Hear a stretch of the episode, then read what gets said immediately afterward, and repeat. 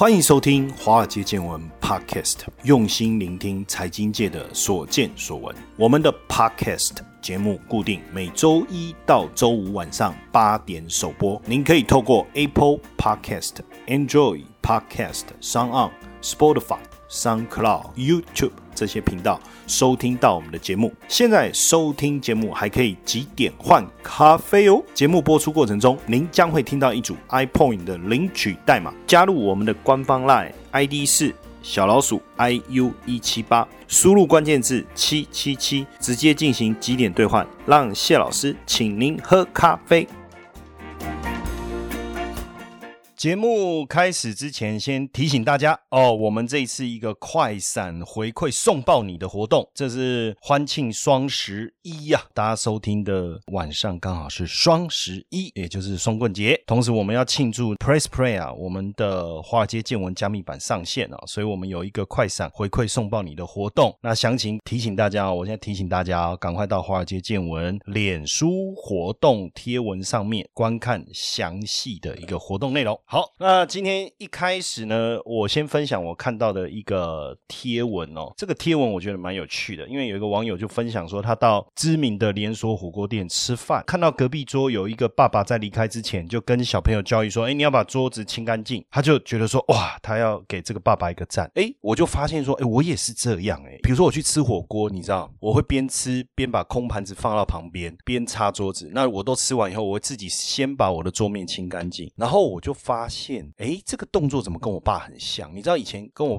爸爸出去吃饭的时候，我们吃完一个空盘，他就把空盘拿起来。我们去外面餐厅吃饭哦，然后每次我妈都骂他说：“啊，你是 waiter 有啦，啊，你是底下打工有啦，你是有那样也实薪有啦，就这样。可是我爸就反正他就是，我们出去大家出去吃饭，然后吃完一个空盘，他就会把空盘拿起来，拿到旁边去，空盘拿起来拿到旁边去。啊，我们桌上的东西是不是越来越少，越来越少？以前听我妈在念我爸的时候，我都觉得对啊，我爸干嘛那么无聊？聊。对不对？等吃完以后，人家就会来收啦。你干嘛要这么好心这样子？哎，不知不觉的长大以后，你知道，我去外面吃东西啊，一个空盘我就把它拿到旁边去，一个空盘我就把它拿到旁边去哦。然后呢，我就会顺便把桌子清一下。不过还好，我太太是没有念我了哈。这样应该会不会影响到以后我的小孩子？那他把这个文章贴上去以后，为什么他觉得说个赞呢？因为他除了教育小朋友要把桌面清干净，这个网友看到了这个爸爸哈，然后他说椅子也要顺手靠上。他说言教不如身教。哎，我在想会不会那一天他看到的是我，那当然也引起网友的回复说：“哎，真的教育要从小做起，这个爸爸太优秀了，那很棒的爸爸，这样的家庭教育真的很重要，而且这样子的父母越来越少了。所以说真的哈，有时候言教不如身教这件事情，我真的觉得还蛮重要的。为什么哈？为什么要讲这个故事哈？因为我是在假设说，如果这个川普的爸爸他有可能这样，好像又怪人家没有家教，对不对？也不对。但我的意思是说，如果当时他的父亲有好好的教导他，因为现在确定是他。小时候有那个家暴的阴影吧，好像是的哈。这个我觉得可能要再确认一下。那如果有，会不会今天也不会有这种选输了却赖皮的这种结果哈？因为现在反正大概就落幕了嘛哈。美国总统大选了哈，那拜登应该就是选上，应该也没有什么悬念哦。即便之后打法律诉讼有哪几周翻盘，我相信应该不至于影响到整个结果了哈。我觉得啦，那只是说就是川普可能好看一点嘛，说你看我就跟你讲有舞弊吧，有错误吧，有诈欺吧，OK。但我觉得应该没。有办法翻盘了哈，他现在就是说他就不承认嘛，啊，要打法律战嘛，要在各州重启造势活动嘛，对不对？可是呢，以前有没有发生过这样的情形？一九六零年美国总统选举，甘乃迪哈，甘乃迪的普选票哦，赢尼克森多少？百分之零点一，四十九点七 vs 四十九点六。选举有时候就是这样啊，就这么激烈啊，差距就这么小啊。不然玻璃西比亚诺，我的心啊，玻璃西比亚诺。那两千年美国总统大选，老布希的儿子叫小布希。哎，他们很奇怪哈，都要这样叫哈。那像我是谢承彦，就变成我要叫老谢，我儿子要叫小谢。可是老谢已经被谢金河拿走了，那我要叫什么谢？叫早谢？呃，不对，比较早出生嘛，怪怪的哈。那老布希的儿子叫小布希，他就对上克林顿前总统的副总统高尔。为什么要绕那么长？就小布希对高尔了哈。那双方在三个州——奥勒冈、新墨西哥州跟佛罗里达州难分轩轾啊。那高尔在俄勒冈州跟新墨西哥州就获得一点点的多数哈。那所以佛罗里达州就是胜负关键哈。不过当时佛罗里达州的太接近，太接近，所以根据州法律就要重新计票，对不对？那小布希是五百三十七票，剩一点点。那高尔就不服啊，他觉得说还有很多票是不是没有被计到？那因为技术原因被当成废票，所以他认为应该要重新计票。也许重新计票真的高尔有可能赢，赢了以后他就胜出。那佛罗里达州的最高法院是支持高尔的哦，但是联邦最高法院的法官，我们还是要尊重最高法院的法官，他就五比四推翻佛罗里达州最高法院的判决，说不可以重新计票。那这样怎么办？那当然小布希就赢了。高尔怎么办？赖啊，在那边耍赖吗？不行，你要尊重这个体系啊！你指定了最高法院的法官，他们怎么判，你就要遵守啊！而且他们是九个人投票啊，对不对？那所以变成小布希就两百七十一票胜出，哎，而且高尔的选票还比小布希多五十万票，哎，而且佛州小布希也不过赢五百三十七票而已啊！所以民主风范，愿赌服输。所以为什么我说有时候家教很重要啊？你如果说今天我来选总统，我拿酸输，我嘛是乖乖讲啊，输就输啊，不被安乱。我们赶快跟对手说谢谢，谢谢。你给我这个机会，让我至少打过美好的一仗嘛。那现在最终的结果当然就是拜登当总统，但是可能呢，我们目前估计应该是国院、国会两院分治啊，也就是参议院是共和党拿下，众议院是民主党拿下。那当然，原本预计的蓝色热潮就全部都被民主党拿下，就目前看起来应该是不太容易了哈。那有没有缺点？有重大法案改革就不容易推行。那有没有优点？有，就不会有极端政策。OK，那因为现在拜登。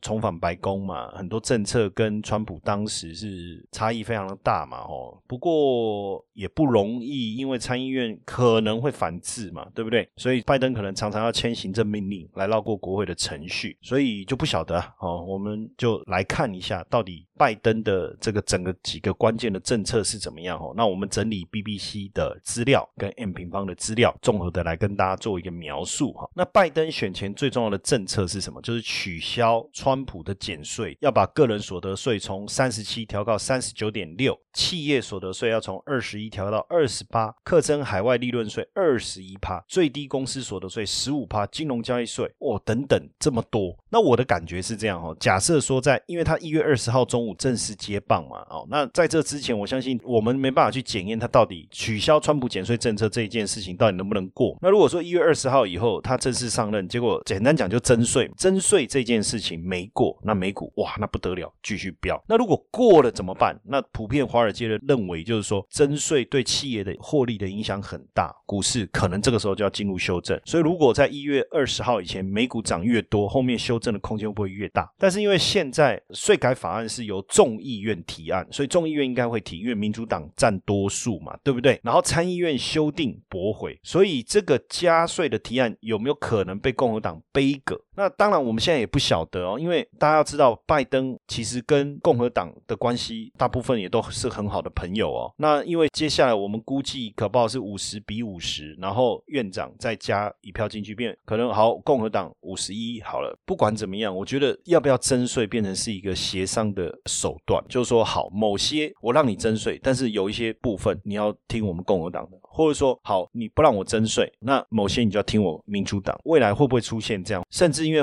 因为还有所谓的政府资助的这件事情，哈，就是比如说对企业的补助啊，哦，或救助这一块，它也有一个谈判的空间嘛，哈，所以现在我觉得这个是一个比较大的一个变数，哈。那因为短期内呃有没有可能调高基本薪资？因为调高基本薪资对很多产业来讲，比如说金融、电信，不止征税，还有调高基本薪资这一件事情，好，也许就不征税，但是你让我调高基本薪资，可不可以？但是调高基本薪资当然。也对很多的产业，包括金融、电信、工业原料啊、非必需消费这些，也会产生一些负面冲击。那如果两个都做，冲击就很大；如果只有做一个，那冲击就一半。到时候我们再看股市怎么反应了哈。那当然，拜登从他开始要选举一直到现在哈，他一直坚持两件事，就是服务建设国家的劳动者，还有捍卫美国的价值观了哈。那当然，现在有一个比较重要的，就是说新冠疫情引发的种族跟社会不平等的争议。其实拜登在选举。当中一直承诺说要创造更多的就业机会，然后恢复环境保护的措施，还有改革医疗保险，还有修复国际盟友的关系。那所以第一个外交工作的部分，当然要尽快修复跟各盟友之间的关系，来恢复美国在国际间的领导作用。哦，那这件事就很重要了。好，过去川普把美国跟各个国家的关系都打坏了嘛，对不对？所以这一次你看他打电话给很多人啊，说他你看他女儿问他，这当然都是网友苦手了哈。就女儿问他说啊，爸爸，我们是不是要去坐牢啦？他说不用怕，打给我朋友哦。他是先打给普丁，普丁说呃，你要不要打问看看金正恩啊？打给金正恩，金正恩说啊，你要不要打给习近平啊？打给习近平，习近平说啊，谁？当然我没有叫麦当劳哦，对不对？调侃一下，好，那最后打给这个这个谁？莫迪哦，那莫迪就说哈，现在是语音答录机，你有什么请留言，对不对？明明本人接还要装语音答录机，这样，所以可见他跟各朋友的关系好像没有如我们想象的这么好。那所以当然对拜登来讲这件事很重要。那拜登也表示说，中国应该要对不公平的环境啊贸易环境政策来负责，但是却不认可单方面就川普单方面加税的做法。所以具体来讲，要怎么来对付中国，其实目前看起来比较模糊。普遍大家都认为说，哎，有机会是不是这方面的这个紧张程度会和缓一点？那你说拉拢五眼联盟来围堵华为主导的五 G 网络的这一个策略会不会延续？就拜登的首席外交顾问表示啊，哈，中美科技完全脱钩，不切实际啊，所以可能会延续，但是应该会比比较和缓。所以如果是这样，当然对中国来讲，我觉得会是一个比较正面的。所以你看，从拜登选上以后，港股也好，A 股也好，表现是还不错。那今年也确实是中国是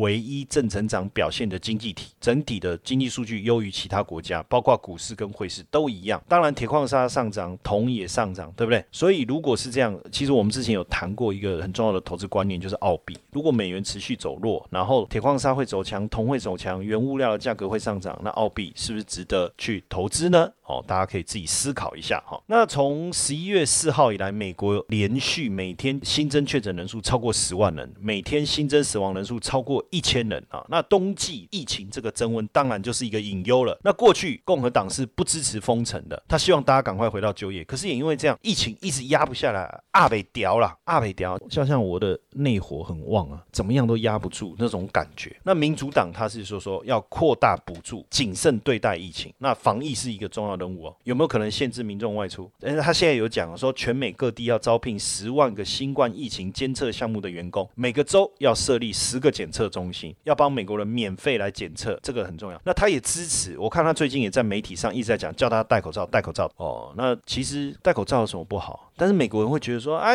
你要强制我们戴口罩是违反我们的基本人权。哎，奇怪，美国人是讨个得赛哦。这一段不能让美国人听到啊！算了，反正他们听不懂中文。简单来讲，就是说戴口罩可以，我们小声的讲，不要让他们听到。就戴口罩可以让美国人的疫情趋缓，他却觉得说戴口罩侵犯他的基本人权，那这不是讨个 day 赛是什么啦？所以我觉得拜登之后不会强制，我不晓得。如果会，我觉得对疫情是有帮助的哈。最新的一个讯息是说有疫苗，那如果有疫苗，当然对美国人来讲，他更会觉得说，那我就不用戴口罩啦，然后打疫苗就好啦。可能这。是一个突破点了哈，因为辉瑞 （Pfizer） 讲到辉瑞，就是讲到那个蓝色小精灵，我不知道大家知不知道，就是会让你突然之间整个人硬起来哦，到时候被检举。好，我没有讲什么，我只是说蓝色小精灵。态度硬起来，那他跟 BioNTech 宣布，他们后期的 COVID-19 的疫苗临床的实验早期结果显示，哦，这个候选的疫苗接种有效已经达到九成了，所以有可能首剂疫苗在十二月上市，不得了，年底可以五千万剂啊，让两千五百万人接受两次的注射，然后明年可以达到十三亿剂，哇，这个目标如果真的成真，那不得了，看这新闻稿，哎，第三期临床试验已经部分完成，有四万三千五百。三十八名参与者当中，有三万八千九百五十五名接受两次候选疫苗的注射。到目前为止，其中九十四位参与者感染 COVID-19 的病毒。哇！等于说，接受两剂疫苗注射人当中，只有不到九例，那这就百分之九十的有效性的来源嘛，哈。当然，专家说有效性不见得会那么高，可能只有六成或七成。但 FDA 认为只要五五十趴就可以啦。不过辉瑞他还是会继续招募新的参与者，哈，直到一百六十四个人产生 COVID-19，他就觉得说，哎，这个实验在月底前就达到终点了嘛。那十一月第三个星期，向美国食品药品管理局就 FDA 提出紧急授权申请，那到时候。有超过一半的受试者两个月的安全追踪数据了，还有制造程序的资料，他们也会把这些数据交给期刊，让同行一起来评审跟发表了哈。那这个实验当然非常令人鼓舞嘛。哦，反正重点我觉得还是一个好消息啦哈。那辉瑞大家就知道了，反正就有可能现在第一批 COVID-19，呃，美国也同意哦，跟他支付十九点五亿美金购买一亿剂的疫苗哦，所以未来呃明年。当然，销售额也可能很可观了哈。那摩根大通也认为它的销售额明年可能达到五十五亿美金。所以之前我们也有跟大家分享一个 ETF 叫 XLV 啊，XLV 啊，我都说买 LV 不如买 LV，买这个 LV 就胜过买那个 LV。此 LV 叫 XLV，那个 LV 叫 LV 包包。所以我觉得买 ETF 好了，这个医疗的里面就有 Pfizer。那当然这个部分可能也会让美国人呐更不愿意戴口罩了哈。不过至少对疫情的控制还有一点帮助了哈。十一月十一号光光棍节，你还单身吗？没关系，让谢老师空中陪伴你，庆祝我们华尔街见闻加密版在 Press Play 新上线，快闪回馈送爆你！现在呢，只要在我们华尔街见闻脸书活动贴文留言回复“我爱谢承彦”，最高价值九九九的华尔街见闻加密版立即免费送给你。华尔街见闻加密版 Podcast 将由谢承彦老师二十年的实务经验，帮你会诊各国股汇市的投资机会，并带你掌握最及时的。投资市场资讯，现在立即加入我们的 Light 小老鼠 iu 一七八，输入关键字一一一一，即可获得完整的活动资讯。活动截止至十一月十五，千万别错过。谢老师在华尔街见闻加密版等你哦。那另外一个就是，呃，拜登认为气候会威胁人类的生存，所以他要重新加入巴黎气候协定啊。那二零二五年美国温室气体的排放量会比二零零五年减少百分之二十八，他希望达到这样，美国在二零五零年前可以实现零排放。OK，因为他强调对抗气候的变迁哦，所以二零五零年之前就是我们刚才讲近零碳排放。那怎么做呢？就是四年内要投资两兆美金建制五亿组的太阳能板六。六万组的风力涡轮，五十万座的电动车充电站，OK，好不好？那当然，未来也会限制联邦土地或水域上页岩油的开采，所以这个部分搞不好也会是共和党跟民主党谈判的一个项目啊。我觉得这个我们也可以再特别留意一下。那另外一个就是承诺缓解新冠疫情带来的经济危机，也就是包括给企业跟家庭的补助项目，这个部分未来的金额也会是。一个我觉得也是一个谈判的内容了哈。那拜登希望扩大奥巴马时期的平价医疗法案，让百分之九十七的美国人能获得平价的医疗保险。那这个部分未来十年可能需要联邦政府支出二点二五兆美金。所以为什么我们觉得这个对医疗产业来讲应该是一个大利多了哈？还有一个就是在种族主义的部分啊，种族主义其实大家也知道，这一次你看这过程当中一些反种族歧视的抗议活动哦，所以他也希希望透过司法改革来去减低这方面的一个冲突了哈。那有一个是枪支的部分是最重要。其实共和党是拥枪的。你看最近这些川粉们呐，哈，川粉不是说他喜欢吃四川麻辣锅，哎，川粉是川普的粉丝，哎，带枪上街，他还说这个是宪法保障他的权利。那这很可怕。你有带枪，我没带枪，那起冲突，我拿棒球棒 K 你吗？这是很可怕的一件事情哦。那川普提议说要禁止攻击性的武器，哈，那购枪的时候要进行背景的调查，限。制买枪的数量，哎，所以美国可能还是真的很难说不能拥有枪支。那在移民政策的部分哦，当然就是希望能够恢复当时奥巴马追梦者的这个办法了哈。那民主党主持的众议院反垄断委员会日前呢，虽然对大型的科技公司啊，像 F B 啊、Google 啊、Amazon 啊，跟 Apple，Amazon 不是 Amazon，这个念要念对哦。这以前我有个朋友念 Amazon，Amazon，好不好？你如果打 A M A c O N，然后在 Google 查询，然后它会有出现一个喇叭符号，你按下去，它就一直 Amazon Amazon 进行反垄断调查哦。那提议禁止大型的并购交易或拆分科技巨头的业务。不过，共和党参议院不一定会跟进立法了哈，这个部分我觉得也会是在谈判的一个项目当中，那会更在意网络平台，比如说对于保守派言论的审查，这个部分我觉得就大家攻防的重点啊。那因为最近十年来美国的生产力，你看像巴菲特就说，不管谁选上总统，美国都会更有钱。为什么美国都会更有钱？就是美国的这些科技业的发展嘛。所以你去拆分它了，那是不是会让美国持续伟大这件事情可能就不会发生？所以我觉得也不容易哈。那美国的生产力的优势当然仰赖科技业，所以从拜登承诺了三千亿的研发投资，两百亿美元扩大，他要去无限的覆盖率嘛，哈，WiFi 嘛，哈，还有松绑技术人民的移民签证的限令，其实他还是对技术创新这一块还是很重视啊，所以我觉得长线来讲，对科技产业的影响不大。那因为这一波我们去看台股也好，美股也好，韩国股市也好，为什么会大涨？其实你都会发现，这当中科技股占权重比较多的，科技股表现比较好的这些指数数都出现大涨哦，像台湾、美国、韩国都是这样。那尤其是台湾呢，你看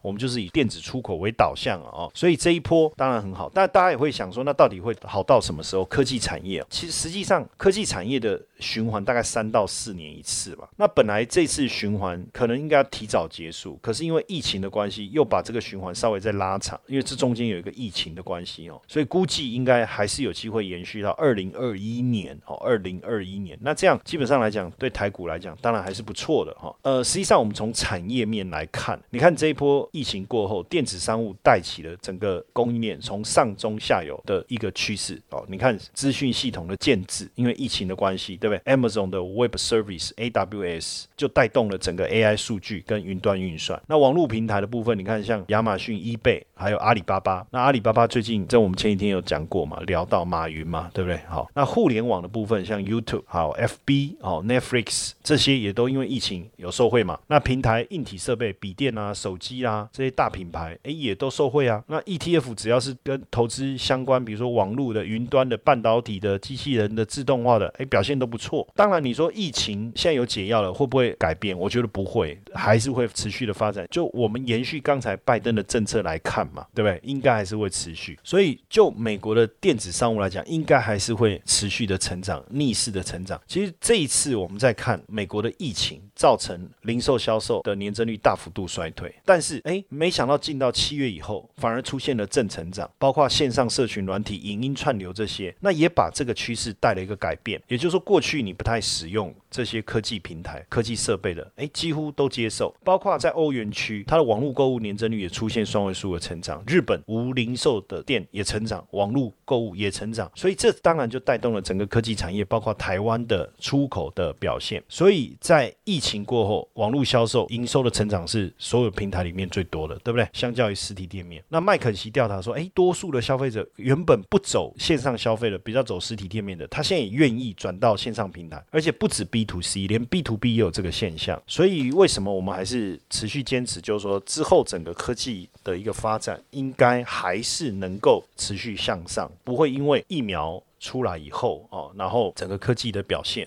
虽然说这几天这个疫苗出来了，然后道琼大涨，科技股大跌，但是我觉得压回会不会是买点哈？那我们再分享一个资料很有趣，我们也一起来探讨一下。也就是说，一个非常有名的这个诺贝尔经济学奖得主叫希勒，他编制了蛮多的指数去做这个基本面的分析。那他有编制一个叫美国崩盘信心指数。那这个崩盘信心指数呢，就是说。股市强劲上扬，那大家就认为说，哎，这个呃很高几率出现崩盘。可是这个崩盘指数却在低点，也就是说大家现在很悲观。哎，沙博呢？什么意思？就是说大家觉得未来会崩盘。像股市大涨，大家觉得未来崩盘，那不就是会崩盘吗？可是实际上是这样，投资人是反指标嘛。所以当投资人觉得会崩盘，那就不会崩盘；投资人觉得不会崩盘，那反而会崩盘。所以现在出现一个很吊诡的情况嘛，就是说正常来讲应该是。股市在大跌、在低档，然后持续破底的时候，投资人觉得会崩盘，所以应该底部就出现。然后股市大涨哦，创新高的时候，大家觉得不会崩盘，然后所以头部就出现。但是现在出现的状况是，股市在涨，然后投资人觉得会崩盘，这是什么东西啊？就两个之间有点冲突，对不对？好，那当然，就希勒的想法是，他觉得股市涨多了，就股市的位阶来讲是高的。那虽然现在崩盘指数在低点，但是万一这个崩盘指数一串上来，也就是说，大家觉得不会崩盘了，可能就危险了。这个是他的想法。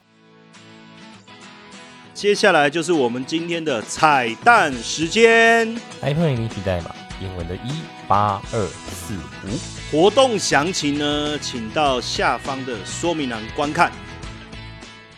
那高盛之前的一个这个 hedge fund 的这个 manager，那他就讲说，哎，但是他觉得不是，因为他统计过去，只要这个崩盘指标在低档，就是可以加码，不论股市在高点还是低点。他的想法是这样。那我我为什么提出来这个？就是说，我们总结刚才讲的，因为肉肉等今天讲了一堆，我不知道大家有没有听懂前面的拜登的政策，我们认为对于股市不利的，例如加税，例如分拆科技股。例如增加时薪，其实对企业不利，对股市不利。但是因为府院不同调，所以不见得会发生。所以股市当然继续涨。好，那就算增税，就算加薪，就算分拆科技股，但我觉得分拆科技股的可能性还是比较小了。但问题是科技的趋势还是会延续哈，所以对科技指数来讲，应该还是。比较正面，因为就是产业的趋势而言哈。当然，大家会觉得说，哎，可是疫苗出来了，原本的什么远距商机什么不就没有了吗？那科技股还会涨吗？但是我们去想一下，过去没有疫情的时候，没有疫苗这个问题要讨论的时候，科技股成长的原因在哪里？在于新的科技、新的产品、新的技术、新的转换商机嘛。所以这一波的疫情促生了，呃，不是促生，促生是骂人哈，我是说产生了哈，促进好不好？促进了什么？比如说五 G 的这个技术，促进。进了什么新笔电的一个新的潮流，就像现在苹果要推的 ARM 系统的 ARM 系统的这个架构，我们前昨天聊了，是不是？